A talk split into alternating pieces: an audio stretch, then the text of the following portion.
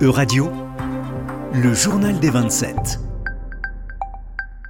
Bonjour à toutes et à tous, bonjour Laura, bienvenue dans cette édition du Journal des 27, l'émission qui suit le travail de la présidence française du Conseil de l'UE. Depuis le 1er janvier 2022 et jusqu'à la fin du mois de juin, c'est la France qui est ainsi chargée de coordonner le travail des 27 au sein du Conseil de l'Union européenne, une institution qui réunit les ministres des différents États membres. Depuis le début de la guerre en Ukraine, la question de l'approvisionnement en gaz de l'Europe est au cœur des conversations, alors que l'exécutif européen tente graduellement de sortir l'UE de sa dépendance au gaz russe. Bonjour à tous, bonjour Juliane. Effectivement, mercredi dernier, la Commission européenne a dévoilé son plan pour renforcer l'indépendance énergétique de l'Union européenne. Les mesures invoquées par l'exécutif européen s'appuient sur quatre piliers selon la présidente de la Commission, Ursula von der Leyen. L'Union est appelée dans les mois à venir à économiser l'énergie, à remplacer le gaz russe par d'autres combustibles en attendant de se doter de davantage d'énergie verte. Des mesures qui s'accompagnent également d'un plus grand stockage de gaz par les États membres. Tout à fait, Juliane. À ce sujet, le Conseil de l'Union européenne et le Parlement européen ont conclu un accord provisoire le 19 mai dernier.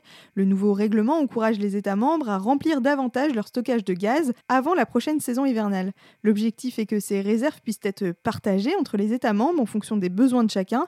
Les co-législateurs du Conseil et du Parlement ont convenu que les États membres devraient remplir leur stockage de gaz à 80% de leur capacité avant le prochain hiver et à 90% pour les périodes hivernales suivantes. Continuons à présent ce journal en nous intéressant à une conférence qui s'est tenue en Martinique les 17 et 19 mai dernier. Au programme de cette réunion interministérielle, le développement et le soutien aux régions ultra-périphériques européennes, les RUP. Pouvez-vous nous expliquer ce qu'englobe ce terme, Laura? Oui, Juliane, les régions ultra-périphériques correspondent à un ensemble de neuf territoires de l'Union européenne qui sont géographiquement très éloignés du continent européen. On y retrouve notamment la Guadeloupe, Saint-Martin, Madère ou les îles Canaries. Les RUP respectent le même droit européen que les autres territoires, mais du fait de leur statut, elles bénéficient toutefois d'un certain nombre d'aménagements. Et quels sont-ils? Eh bien, ces régions bénéficient d'une plus grande marge de manœuvre concernant l'application des politiques douanières et fiscales, ou encore concernant l'agriculture et les conditions d'approvisionnement en matières premières. De plus, elles bénéficient du Fonds européen spécifique, comme le programme spécifique pour les territoires insulaires, qui vise notamment à alléger les coûts supplémentaires d'approvisionnement des produits essentiels. Et quel était l'objectif de la rencontre interministérielle de la semaine dernière, Laura? Eh bien, Juliane, la dernière stratégie de l'Union européenne envers ces régions date de 2017. Les ministres de la France, de l'Espagne et du Portugal souhaitent donc l'actualiser afin de mieux prendre en compte les besoins spécifiques aux régions ultrapériphériques. En effet, ces territoires insulaires sont différemment touchés par la crise du Covid-19 ou encore par les objectifs du Green Deal européen. Autre actualité du Conseil de l'Union européenne, la semaine dernière a eu lieu à Paris-Saclay la dernière réunion du Conseil commerce et technologie entre l'Union européenne et les États-Unis.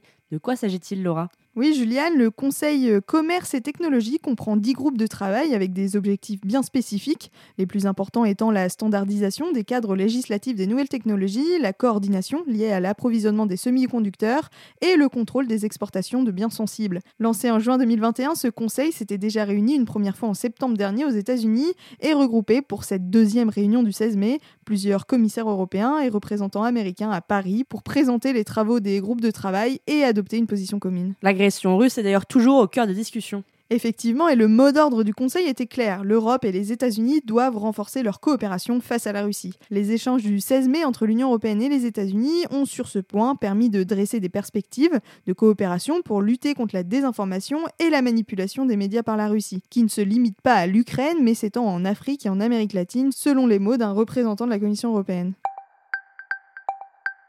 Tournons-nous désormais du côté de la culture, Laura, avec le projet des microfolies en Europe, un projet soutenu par le président français Emmanuel Macron. Pouvez-vous nous expliquer son fonctionnement? Eh bien, les microfolies sont un dispositif de musée numérique interactif développé il y a 5 ans par la Villette, avec l'objectif d'atteindre un public plus large que celui habitué des musées.